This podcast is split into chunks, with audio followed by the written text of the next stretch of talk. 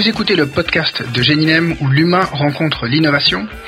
Ici, nous partagerons des idées, des outils, des témoignages et bien plus encore, car notre objectif est de vous aider à passer d'une idée à une entreprise viable. Faut-il nécessairement lever des fonds quand on veut développer une start-up? Voici le thème que nous aborderons aujourd'hui avec comme invité Arthur Germain, cofondateur et CEO de OneDoc, dans cette série de podcasts intitulée Portrait d'entrepreneur avec le soutien de notre parrain De Villard, informatique, impression, numérisation, à l'occasion des 25 ans de Genilem.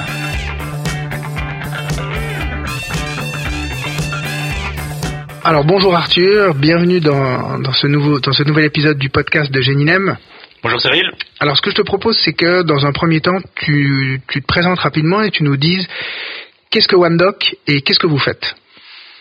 Oui, absolument. Euh, donc je m'appelle euh, Arthur, j'ai 30 euh, ans, j'ai lancé OneDoc avec Alexandre il y a 4 ans maintenant.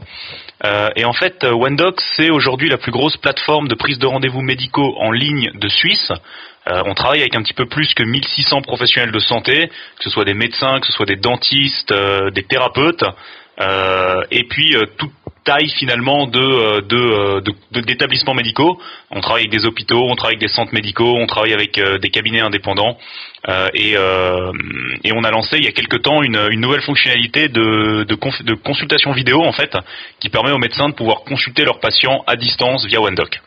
Ok, et ça donc autant pour des pour un médecin ou un podologue qui est tout seul que pour un hôpital. Oui, absolument, absolument. D'accord. Est-ce que tu peux nous raconter un peu comment comment se sont passés les débuts de OneDoc C'était quoi l'idée de base et puis comment vous en êtes arrivé là? On travaillait dans la même dans la même entreprise avec euh, avec Alex, une entreprise de conseil. Moi, j'étais vraiment dans la partie dans la partie consulting. Lui, il était plus dans la partie développement. Euh, et puis on discutait souvent ensemble en fait de nouvelles idées à lancer, de nouveaux projets qui nous intéressaient. Euh, on savait qu'on avait envie de lancer, euh, de lancer une entreprise ensemble, lancer une start-up ensemble. On savait juste pas encore exactement sur quoi et puis quelle pourrait être, quelle pourrait être une idée qui, qui, qui faisait du sens. Euh, et puis moi, je travaillais en fait en, parallèle dans une entreprise, euh, dans, dans, dans, un groupe de cliniques en fait. Euh, et puis je faisais du, du, du, conseil, du conseil pour eux. et je me suis aperçu que dans ces, dans ces établissements de santé, il y avait vraiment un énorme retard dans la digitalisation. Donc ils étaient 5-10 ans en arrière par rapport à d'autres industries. Euh, même la banque était en avance par rapport à eux. Hein.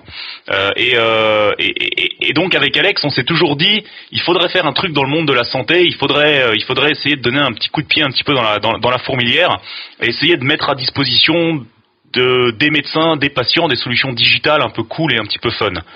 Euh, on a regardé un petit peu ce qui se passait à l'étranger, que ce soit en France, que ce soit aux États-Unis, que ce soit en Allemagne, et puis on s'est aperçu qu'il y avait des concepts qui émergeaient justement au niveau de la prise de rendez-vous en ligne, euh, et puis finalement de la mise en relation en fait entre les médecins et les patients qui est toujours compliqué. Euh, on sait très bien que pour avoir un, pour avoir un médecin, pour avoir un secrétariat au téléphone, des fois il faut appeler 5 euh, 6 fois au cabinet pour toujours tomber sur le répondeur comme quoi on répond entre 10h et 10h30 le lundi et le vendredi. Donc c'est compliqué et puis et puis on s'est vraiment dit qu'il y avait quelque chose à faire là. On a tous les deux quitté notre job et puis on a lancé OneDoc. Ok, donc vous partez sur un constat en fait que voilà il y a une industrie qui est un petit peu sous-digitalisée euh, et puis que c'est un service qui peut être rendu à la fois pour des professionnels euh, qui eux-mêmes sont sous-digitalisés et pour des monsieur madame qui veulent prendre ces rendez-vous en ligne. Et vous partez from scratch, il n'y a rien. Il y a rien du tout. Il y a rien du tout. Voilà. Il n'y a pas de, il y a pas de client. Il y a juste euh, trois slides et puis euh, un mock-up qui a été dessiné avec euh, avec un avec un stylo sur une sur une une feuille de papier rapidement sur le coin d'une table. Donc on n'a pas grand chose au début. Ouais. Alors nous chez GNM, on est toujours très attachés à on, challenge toujours les, les, porteuses et les porteurs de projets, surtout ceux qui sont très en amont, sur le fait d'aller valider ce que nous on appelle dans notre jargon à nous la désirabilité de leur projet, c'est-à-dire est-ce que il y a est-ce que le segment que je vise a conscience du problème que je veux résoudre? Vous êtes allé faire ce travail auprès de médecins ou auprès de patients pour savoir s'ils étaient pas satisfaits de la situation actuelle ou vous êtes parti comme ça? Non, on est parti comme ça. Parti comme ça. Exactement, on est parti comme ça. Euh, d'ailleurs, c'est assez amusant parce que tout le monde nous a conseillé de pas le faire quand on s'est lancé, ils nous ont dit vous êtes tarés les gars, euh, vous partez euh, déjà dans un monde de la santé qui est sous-digitalisé, qui n'a pas envie d'utiliser des solutions comme les vôtres. Euh, vous êtes un peu dingue. Ok. Alors si vous étiez venu parce que vous êtes, accompagné par Genilem, mais je crois que vous êtes, vous êtes accompagné un peu plus tard, nous on vous aurait aussi dit ça, on vous aurait dit d'aller valider justement cette notion de désirabilité. Donc vous vous lancez comme ça, euh, tête bêche par rapport à ça, vous avez cette conviction, euh, et là du coup, vous levez de l'argent sur la base de cette idée ou vous levez pas d'argent sur la base de cette idée? Alors nous, on n'a pas du tout levé de, fonds. D'ailleurs, euh, jusqu'à présent, on n'a pas levé de fonds. Euh, on est vraiment parti from scratch avec euh, avec notre idée finalement, notre savoir-faire aussi, puisque construire des plateformes, c'est ce qu'on sait faire à la base. Hein. et puis et puis et puis on s'est lancé vraiment vraiment sans fonds de manière complètement organique. Donc on a deux ingénieurs qui se mettent à, à coder, à développer ça. Ça prend combien de temps? Alors avant d'avoir un vrai MVP qu'on peut aller vendre finalement, il nous a fallu à peu près 8 mois. 8 mois. Et donc on parle de 8 mois sans revenu là, où vous étiez en emploi alors c'était 8 mois sans revenu et puis ça a même été plus long pour nous parce qu'on a préféré euh, d'abord commencer à embaucher des nouveaux employés avant de nous payer nous. Donc euh, nous on a fait deux ans sans salaire en fait, euh, où on a monté l'équipe à 5 ou 6 personnes. à partir de ce moment-là on a commencé à se, à se verser un salaire. Donc ça veut dire que vous vous n'avez pas levé d'argent, ça veut dire que vous avez fait ça sur vos sur votre sur votre épargne. Oui, c'est ça, c'est ça exactement. Alors nous, on a fondé une, on a fondé une société anonyme. Donc on a mis voilà un capital, capital initial de 100 000 francs euh, qu'on a libéré à 50% euh, au début. Et puis, euh, et puis, alors on a de la chance d'être d'être dans le digital finalement parce que ça nous a pas coûté très cher en tant qu'investissement finalement financier. L'investissement financier pour nous, il a simplement été le temps qu'on a passé sans, sans, sans nous payer en fait. mais on a pu aller assez loin, on a pu développer beaucoup de choses sans avoir besoin de, mettre de l'argent sur la table. Et donc après, les premiers salaires que vous, euh, que vous versez d'abord à ces employés que vous avez engagés, c'est toujours pas le fruit d'une levée de fonds. Tu nous as dit que, tu nous avais, que vous n'aviez pas faite c'est le fruit de, l'argent que vos clients vous versent. C'est grâce au chiffre d'affaires. C'est ça, c'est ça exactement, exactement. Donc on a on a on a eu la chance d'avoir euh, assez rapidement en fait une certaine euh, une certaine base de clients euh, qui nous a permis de pouvoir justement bah, commencer à investir dans l'humain, c'est-à-dire dans les dans, dans des collaborateurs plutôt que plutôt que dans dans du matériel peut-être que d'autres que d'autres industries que d'autres industries doivent faire. Ouais. Et là, les premiers salaires, ils vont ils vont dans quel type de quel type de ressources On est sur des développeurs en plus pour augmenter la force de travail de développement. Ils vont sur du commercial, ils vont sur du marketing. Alors ils vont plutôt sur du sur du commercial. D'accord. Parce que vous continuiez vous à faire à l'interne, donc avec Alex et toi, le développement. Ou vous aviez splitté aussi ça. Non, alors tout le développement est entièrement fait est, entièrement fait à l'interne. Hein, et d'ailleurs, euh, euh, c'est plutôt Alex que moi. Hein. Euh, moi, j'étais toujours plutôt du côté commercial justement pour essayer d'aller vendre d'aller vendre notre solution, alors qu'Alex était là pour la construire. Et puis le nerf de la guerre chez nous, c'est vraiment le commercial. Encore une fois, techniquement parlant, alors c'est pas très très compliqué à mettre en œuvre, c'est pas évident, mais voilà, une entreprise avec un petit peu de moyens arrivera euh, très bien à développer euh, à développer OneDoc. Simplement, c'est euh, là où là où est la difficulté, c'est d'avoir une base de clients suffisante pour qu'on soit intéressant pour les patients, et puis pour que quelqu'un qui décide de trouver un, médecin qui est disponible demain à Genève puisse le faire via via notre plateforme. Et donc et donc nous, la plupart de notre effort a été mis sur le commercial euh, pour pouvoir justement recruter cette base de clients suffisante euh, afin que ce soit intéressant pour les patients. Ok, donc d'un point de vue de, de, de l'entreprise, vous avez des économies de côté, vous mettez dans l'entreprise vos économies plus euh, votre temps, et après, ensuite, avec les premiers revenus des, euh, des clients, là, vous commencez à faire grandir l'équipe d'un point de vue principalement marketing, sachant que vous avez les compétences à l'interne pour faire le développement. Vous vous dites à un moment donné, il faudrait qu'on lève de l'argent, et vous essayez d'enlever ou vous vous êtes toujours dit non, on va avancer avec cette fameuse croissance organique et on va croître avec les revenus que nous génèrent nos clients? Moi, j'ai toujours été un fan de, de, grandir justement avec les revenus qu'on avait euh, et, et, et, on a lancé OneDoc avec cet objectif-là. Euh, alors c'est sûr qu'on s'est dit pourquoi pas, ça pourrait être sympa de lever des fonds, ça pourrait être en plus c'est toujours un, petit boost pour l'ego, hein, se dire ah c'est cool, on a levé un million, euh, top. Mais en fait lever des fonds ça prend énormément de temps. Euh, ce qui fait que le rôle d'un fondateur ou d'un cofondateur pendant des fois six mois, un an, c'est juste d'aller voir des investisseurs, de faire des slides, de faire des PowerPoint, de faire des Excel, de faire de faire de faire tout ça. Euh, et nous, on n'avait justement pas le temps de le faire, on n'avait pas envie parce qu'on était vraiment dans une phase de croissance, dans une phase de recrutement de nouveaux clients. Euh, et moi, j'ai jamais été trop fan en fait de me dire que pour qu'on aille de l'avant, on doit lever des fonds. Euh, il y a certaines industries où c'est nécessaire, il y a peut-être certains projets où c'est nécessaire de le faire. Nous, c'était pas c'était pas particulièrement nécessaire de le faire, et je pense que si au début on avait levé un million, on serait pas allé beaucoup plus vite euh, que ce qu'on a fait aujourd'hui. Hein. Ouais. Bon, ça c'est vrai que c'est intéressant parce d'autant plus que nous, quand on, enfin, quand on parle avec les investisseurs en tant que Genilem, euh, les investisseurs nous disent toujours quand on leur dit ah là j'ai un joli dossier ou autre, ils nous disent toujours la même chose. Euh, c'est qui l'équipe et quelle est leur traction? Combien est-ce qu'ils ont fait de clients? Et donc vous dès le début, vous vous dites bon, on va pas commencer par aller voir les investisseurs, on va commencer par aller chercher ses clients et on va commencer par développer notre notre produit, notre, notre solution. Toi, c'était quoi qui te hum, parce que tu dis que tu as toujours été fan de, cette croissance hein, organique. Euh, T'avais pas envie d'avoir des investisseurs à cause du fait que ça prend du temps, parce que tu voulais pas qu'on vienne te dire quoi faire, comment faire? C'est quoi la raison? Bon alors il y, en a plusieurs. Euh, quand on n'a pas encore beaucoup de clients et quand on n'a pas encore beaucoup de traction, euh, il faut savoir qu'on se fait quand même passablement diluer hein, en tant que en tant que, que fondateur. Et c'est vrai que c'était quelque chose qu'on n'avait pas particulièrement envie dès le début, voilà, de, de, de lâcher 25-30% de la boîte, alors qu'on n'avait encore rien fait finalement. Euh, la deuxième chose, c'était qu'on était convaincu en fait qu'on pouvait le faire sans investisseurs. Euh, on n'a pas besoin, en tout cas, en tout cas dans notre dans notre industrie pour notre projet finalement. Euh, on n'avait pas besoin d'avoir euh, tout de suite beaucoup de monde, tout de suite beaucoup d'investissements. Euh, on pouvait vraiment avancer par nous-mêmes. Il faut savoir que dans la santé, ça prend beaucoup de temps. Alors, on a beau être 10 personnes, le client, il va pas, va, pas signer plus rapidement que si on est un. C'est vraiment un, processus qui prend du temps chez eux pour pouvoir se décider à utiliser une, nouvelle techno, à utiliser ce genre de, produits digitaux. Et, alors, on a vraiment joué là-dessus justement pour aller leur vendre une solution qu'on était en train de développer en parallèle, tout en sachant que de toute manière, dans les six prochains mois, ils n'allaient pas signer. Ok, donc ça veut dire que vous étiez vraiment avec cette notion de ce qu'on appelle le MVP, hein, ce minimum viable product, avec euh, un produit qui est pas fini en fait quand tu commences à le vendre. Ouais, le, premier client qu'on a signé, hein, qui était d'ailleurs un, énorme réseau de, centres médicaux avec euh, avec une, une 15 voire vingtaine de, centres médicaux à, à Genève et en, et en Suisse romande, on l'a signé sans produit sur un sur un slide PowerPoint.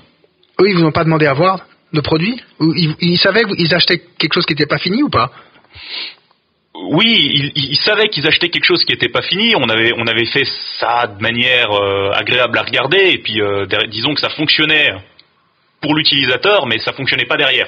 Euh, on avait voilà les écrans qui étaient jolis, on avait les choses qui s'enchaînaient, mais mais ça fonctionnait pas derrière. Mais on savait très bien que de toute façon, entre le moment où ils allaient signer et le moment où ils allaient vraiment le mettre en place, ça va prendre six mois, ça va prendre huit mois, et ce sera prêt à ce moment-là. Ok, donc vous saviez aussi le temps que ça prenait, et donc dès le début, euh, c'est pas que vous avez passé huit mois à, développer un produit, puis une fois qu'il a été fini, vous avez commencé, vous êtes allé le commercialiser. Dès le début, vous allez le commercialiser. On s'en est aperçu en fait assez euh, assez vite que ça allait prendre du temps. C'était quelque chose qu'on savait pas vraiment au début. Hein. Euh, quand on monte une start-up, on est toujours excité, on est toujours content, on se dit euh, c'est génial, on a un produit, on va pouvoir le vendre. Et on s'aperçoit assez rapidement que des fois le marché, ben, il répond pas aussi vite que ce qu'un ce qu'un ce qu'un start-upper ou ce qu'un ou ce qu'un entrepreneur voudrait. Et donc nous, les premiers clients qu'on a vus justement, on s'est aperçu que bah, ça allait prendre ça allait prendre énormément de temps. mais on le, on le savait pas particulièrement au début. Ok. Et donc ce temps, vous l'avez mis à disposition pour bah, justement pour, pour développer le, le produit. Oui, exactement, exactement pour le développer, pour l'affiner, et puis euh, et puis à partir du moment où on l'a mis à disposition de nos premiers clients, euh, ça nous a aussi donné du temps de pouvoir justement l'adapter et l'ajuster euh, à leurs besoins. Et justement par rapport à tout ce développement avec les clients, hein, nous on est, enfin aussi chez Genilem, quand on challenge les entrepreneurs, on leur dit toujours que c'est pas, ils doivent pas développer un produit ou un service d'après ce que eux pensent, mais d'après les feedbacks que leur font leurs clients, ceux qui sont prêts à payer pour ça cette espèce de co-construction comme ça avec les clients, vous l'avez, vous la faites, vous l'avez faite, et si oui, quand? On l'a pas faite au début, ou pas tout au début en tout cas, parce que euh, alors on était sur quelque chose qui était très nouveau pour la Suisse. Euh, et euh, les clients étaient même pas vraiment sûrs de ce qu'ils voulaient, de comment est-ce qu'ils le voulaient, de comment est-ce que ça allait marcher. Nous, on leur vendait plutôt un concept, on leur disait voilà, on va simplifier votre vie, on va simplifier la vie de vos clients ou de vos patients, mais on n'était pas encore, enfin, ils n'étaient pas encore complètement sûr de comment est-ce que ça allait marcher et puis euh, si ça allait marcher. Donc ce qu'on a fait, c'est qu'on a plutôt regardé ce qui se faisait ailleurs. Aux États-Unis, en France, en Allemagne, euh, en Italie même, ça existait déjà ce genre de concept. Donc on a regardé un petit peu ce qu'ils faisaient et on les a adaptés. Euh, on a adapté ces concepts à la sauce à la sauce suisse. Et puis après, vous avez dû refaire ou rajouter beaucoup de fonctionnalités, ou finalement, euh, le, enfin, les premières fonctionnalités que vous avez développées, c'était les bonnes? Alors les premières fonctionnalités qu'on a développées nous ont vraiment permis d'avoir justement un MVP qui était utilisable, que les, euh, que les, que les clients avaient, euh, avaient justement envie d'utiliser et pouvaient utiliser sans problème. Et c'est là qu'on a pu après commencer à collecter des feedbacks intéressants pour l'ajuster encore un petit peu plus.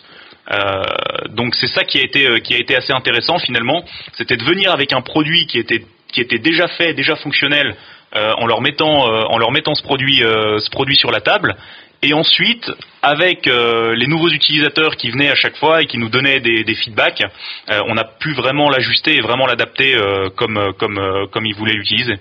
Sans avoir peur d'aller en premier chez, tu parlais d'un réseau de soins, donc chez en, gros client. Vous n'avez pas commencé en allant frapper à la porte de tout petits clients en se disant ce que j'ai c'est pas encore génial donc je peux pas le présenter à des gros, je vais le présenter que à des petits. Non, tout de suite vous allez voir les gros. On est allé tout de suite voir des gros simplement parce qu'encore une fois, on n'avait pas de revenus. Euh, et euh, quand on n'a pas de revenus, ben, il faut absolument qu'on vende. Et si on vend euh, à des petits, ben, il faut vendre à beaucoup de petits pour pouvoir commencer à gagner des sous. Donc on s'est dit, si on arrive à faire rentrer un gros client dès le début, ça permettra de nous financer, de nous payer euh, certains salaires et puis de pouvoir justement euh, et puis de pouvoir euh, continuer à aller de l'avant comme ça. Donc c'est pour ça qu'on est allé voir les gros tout de suite.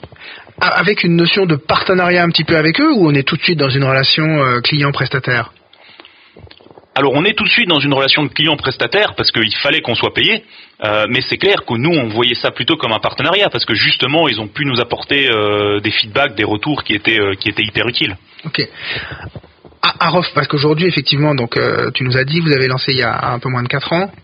Euh, vous avez passablement, vous avez beaucoup d'utilisateurs sur la sur la plateforme. À, refaire, on refait la même chose ou bien on va lever des fonds Non, à refaire, on refait la même chose, je pense. D'accord. Et aujourd'hui, parce qu'aujourd'hui maintenant vous êtes en Suisse alémanique aussi, euh, vous avez commencé à attaquer la Suisse alémanique il y a quelques mois. Là aussi, ça se fait de manière organique ou il y, a, une levée de fonds pour, euh, pour attaquer le marché suisse allemand Non, là aussi, ça se fait de manière organique. Ça se fait de manière organique. Donc, euh, encore une fois, hein, le marché n'est pas plus rapide en Suisse alémanique qu'en Suisse romande. Euh, et le temps qu'on a passé en Suisse romande pour construire vraiment le marché, pour construire notre base d'utilisateurs, on sait pertinemment que ça prendra exactement le même temps en Suisse alémanique. L'avantage, c'est que maintenant, on a un petit peu plus de ressources, on a un petit peu plus de revenus, donc on peut accélérer aussi les recrutements et puis qu'on peut embaucher plus de personnes plus rapidement. Euh, donc euh, là, on a ouvert, euh, on a ouvert en janvier, en, donc en janvier 2020 en Suisse alémanique. Aujourd'hui, en avril, on a déjà trois personnes, et puis on peut vraiment aller plus vite dans le dans le recrutement. Et de nouveau, c'est des sales. C'est des sales exclusivement. Ouais. Parce que moi, c'est ça aussi que je trouve toujours assez intéressant dans ces dans ces business digitaux, c'est le, la combinaison entre le, les, les, besoins en ressources dev finalement mais il y a toujours quand même du, du, du, terrain en fait avec des monsieur madame qui doivent aller rencontrer les clients et puis c'est de la vente B2B euh, pas à l'ancienne si, on veut mais quand même euh, assez traditionnelle. Ça se vend absolument pas tout seul ce qu'on fait. On aimerait bien, on aimerait bien et on adorerait euh, juste avoir un site web euh, vitrine sur lesquels, euh, sur lesquels nos, nos, médecins, nos professionnels de santé s'inscrivent, rentrent leurs informations et que tout soit automatisé. Mais ça marche pas du tout comme ça. On est obligé d'avoir une équipe vraiment de support, une équipe de vente qui va les rencontrer, qui va les installer, qui va leur expliquer comment ça fonctionne, les rassurer et répondre à toutes leurs questions. Ouais. Et ça, ça coûte un certain prix. Et ce prix-là, vous avez décidé de le financer par des clients. C'est ça, c'est ça exactement, exactement. Donc, euh, donc euh, nous on est sur un sur un sur un revenu aujourd'hui qui est euh, qui est récurrent et mensuel puisqu'on vend un abonnement à nos clients. Et puis on a en fait tout simplement une projection qui fait que au bout d'un certain nombre d'abonnements vendus, ben, on peut embaucher une ressource de plus et puis on peut accélérer comme ça le, développement. Ok. Et si on revient justement par rapport, tu parlais de, ces levées de fonds qui flattent également l'ego, hein, j'ai levé un million, j'ai levé 10 millions, etc. vous êtes deux ingénieurs à la base. Euh, j'imagine que vous avez autour de vous d'autres gens, euh, d'autres entrepreneurs aussi digitaux euh, qui eux ont levé de l'argent. Il y a des moments où on remet un petit peu en cause sa vision du départ. Je vais le faire sans lever d'argent, notamment quand on est confronté à des gens qui te disent ah moi j'ai levé 500 000, j'ai levé un million, etc. On a cette conviction et puis elle tient bon. Bah nous, nous on a toujours eu cette conviction et elle a toujours tenu bon. Euh, l'avantage c'était qu'on était deux, j'étais déjà pas pas tout seul, hein, donc euh, à deux généralement, quand on a des doutes, on peut toujours aller euh, se rassurer, on peut aller poser des questions à, à, son à son associé, et puis et puis c'est vrai que quand on est assez aligné sur une vision, voilà, on arrive, on arrive à se rassurer, on arrive à se, à se dire que finalement on n'a pas fait, on n'a pas fait faux. Mais évidemment, c'est, c'est, c'est, intéressant. En plus, les levées de fonds, généralement, tout le monde en parle, les médias, les médias en parlent, ça fait de la publicité. mais, mais voilà. Nous, on a toujours eu cette conviction qu'on n'en avait pas besoin. Euh, on l'a tenu. Aujourd'hui, ça a plutôt bien marché puisqu'on est 15 personnes maintenant et puis qu'on arrive à les euh, justement euh, les, les, rémunérer sans avoir besoin d'avoir d'avoir d'avoir levé des fonds. mais évidemment qu'on demande toujours si oui ou non euh, on serait pas peut-être allé un petit peu plus vite si on avait levé des fonds ou euh, qu'on n'aurait peut-être pas eu un petit peu plus de un petit peu plus de, de, de, de ou de ou de ou de contact avec les médias si on avait aussi levé des fonds. Bon, c'est vrai aussi que et nous là on le constate chez Geninem dans le en général quand on lève de l'argent, soit on lève de l'argent pour euh, pour le produit, hein, pour euh, soit développer, soit améliorer un produit existant. Ça, vous, vous avez les compétences à l'interne pour le faire. Soit l'autre raison pour laquelle on lève de l'argent, c'est pour accélérer du développement. Donc, soit engager des sales, soit faire du marketing.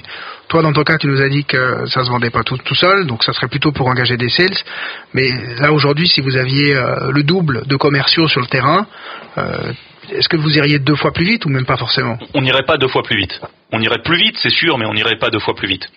Euh, Pourquoi alors déjà, nous, nous encore une fois, on s'attaque vraiment aux professions médicales en Suisse. Euh, c'est pas un marché qui est illimité. Euh, on n'est pas en train, euh, comme comme par exemple LinkedIn ou comme d'autres d'autres entreprises hein, qui ont des des, des, des, on va dire des, des départements sales qui sont énormes, hein, où, mais eux s'adressent finalement à quasiment toutes les entreprises dans le monde. Donc évidemment, ils ont besoin d'avoir une grosse force. Nous, il y, a, y a 30 000 médecins en Suisse, il y a 40 000 thérapeutes. Bon, on n'a pas particulièrement euh, besoin d'avoir euh, d'avoir 1500 personnes dans l'entreprise pour la faire pour la faire avancer. Euh, et puis puis encore une fois, c'est un marché qui prend du temps à évoluer, qui est assez qui est assez lent, qui est assez averse au digital, et donc finalement grâce enfin on n'est pas énorme, on n'est pas une grosse équipe aujourd'hui, mais ça nous permet de pouvoir contacter d'abord en priorité euh, les, euh, les potentiels partenaires qui peuvent être intéressés par notre solution, puis dans un an, puis dans deux ans, pouvoir en contacter d'autres qui sont peut-être pas encore suffisamment mûrs aujourd'hui pour migrer sur sur OneDoc, mais qui le seront peut-être dans un an. Euh, et donc ça nous permet en fait de pas inonder le marché aujourd'hui, avec peut-être trop de leads, trop de contacts qui seraient, euh, qui seraient, euh, qui seraient entre guillemets froids, c'est-à-dire pas intéressés à aller sur OneDoc, et on ne sait pas trop quoi en faire. Donc là, on fait plus une approche qui est qualitative, de se dire, ok, voilà l'univers de, de, de, clients potentiels qu'on a, euh, voilà ceux qu'on va cibler aujourd'hui parce qu'on on, on, sait, basé sur notre expérience, basé sur nos clients actuels, que eux sont plutôt mûrs, et puis euh, on ira voir le reste un petit peu plus tard. Ok. Et par rapport, euh, parce que ça c'est pour la partie, euh, je dirais B2B de ton euh, de ton business, pour la par rapport à la partie B2C, donc donc les monsieur madame qui ont besoin d'un de, médecin et qui vont aller sur onedoc.ch, là vous êtes jamais dit, ben avec un million je peux faire des pubs à la télé et puis mettre une telle page dans dans, dans, dans les magazines? Non, alors c'est assez intéressant justement. bon, alors il faut dire que déjà le, le, le, le médical est quand même assez réglementé, dans le sens que nous légalement ce serait assez délicat de pouvoir faire des pubs euh, en masse euh, auprès des auprès des patients. Euh, ça pourrait être vu comme de la concurrence déloyale en disant à des, à des en disant finalement à l'ensemble de la population venez prendre votre rendez-vous sur OneDoc chez un médecin qui est partenaire de OneDoc. C'est c'est limite c'est la limite du légal. C'est probablement légal de le faire, mais voilà c'est à la limite et puis on n'a pas tellement envie de se mettre les associations de médecins à dos. la deuxième chose c'est que c'est que finalement nous les patients viennent avec les médecins. Euh, dans le sens que assez souvent, de toute façon, en Suisse, euh, on a un médecin de famille, on a un médecin qu'on doit aller voir euh, via son, de par son assurance, et donc lorsqu'un médecin vient sur OneDoc, évidemment qu'il va aussi amener une partie de sa patientèle sur OneDoc parce que les patients vont pouvoir enfin prendre rendez-vous en ligne chez ce médecin-là plutôt que de devoir de nouveau passer par le secrétariat. et donc finalement, en fait, on a vu qu'on avait, une croissance qui était assez, qui était assez, assez similaire euh, en termes de patients avec celle des médecins. Euh, c'est-à-dire que plus on avait de médecins sur la plateforme, plus on avait de patients qui venaient aussi nous voir. Euh, et, et, ça grandit comme ça de, manière assez, de manière assez, assez symétrique. Et ça permet aussi au référencement de ta plateforme, donc à sa position sur Google, qui est quelque chose qui prend du temps. Là aujourd'hui, enfin, moi j'ai fait le test l'autre jour parce que je cherchais un médecin pour moi. je tape le nom du médecin et tout de suite j'arrive, je me retrouve avec votre plateforme qui vient dans les premiers résultats. C'est ça aussi, ça, laisse le temps au référencement de se faire. Oui, exactement, exactement. Et puis surtout, c'est du référencement de qualité puisque c'est du référencement qui est complètement naturel, dans le sens qu'on n'a pas payé de publicité sur Google pour apparaître plus haut dans les résultats de recherche. Euh, et on a vraiment travaillé sur ce référencement naturel pour se dire, ok, comment est-ce qu'on va faire pour que les médecins de OneDoc apparaissent en premier résultat de recherche sur Google via OneDoc lorsqu'on tape leur nom. Ok. Arthur, on arrive tranquillement au terme de cet épisode euh, du podcast de, de Geninem sur euh, la levée de fonds, ou je presque envie dire la non levée de fonds. Donc, euh, tu nous as dit effectivement c'est quelque chose qui prenait du temps et que vous avez préféré consacrer ce temps à, développer un premier MVP et surtout à développer une clientèle. Avant de conclure, tu veux rajouter quelque chose? Bah, en tout cas, pour les pour les entrepreneurs qui, qui, qui nous écoutent peut-être ou les ou les futurs entrepreneurs, euh, je pense que c'est bien, bien d'écouter euh, ce qu'on vous dit. Euh, et des fois, c'est bien de ne pas écouter ce qu'on vous dit non plus. donc voilà, c'est vous derrière qui allez le faire, c'est vous derrière qui allez le lancer. Et puis, si vous êtes convaincu que votre produit va marcher, si vous êtes convaincu que votre idée va fonctionner, lancez-vous et testez. même si des même si des, des, personnes ou des gens vous disent que c'est peut-être pas le bon moment ou c'est peut-être pas ce qu'il faut faire, il y a des fois on peut quand même y arriver. Hein avec une bonne conviction. Et merci beaucoup Arthur. Avec plaisir Cyril, merci. À très bientôt. Ciao. Pour conclure, j'aimerais remercier Place, l'espace de coworking situé à Morges, pour l'accueil et le studio d'enregistrement. Et surtout, merci à De Villard pour son soutien à cette série de podcasts intitulée Portrait d'entrepreneur que nous réalisions à l'occasion des 25 ans de notre association Génilem, fondée en 1995.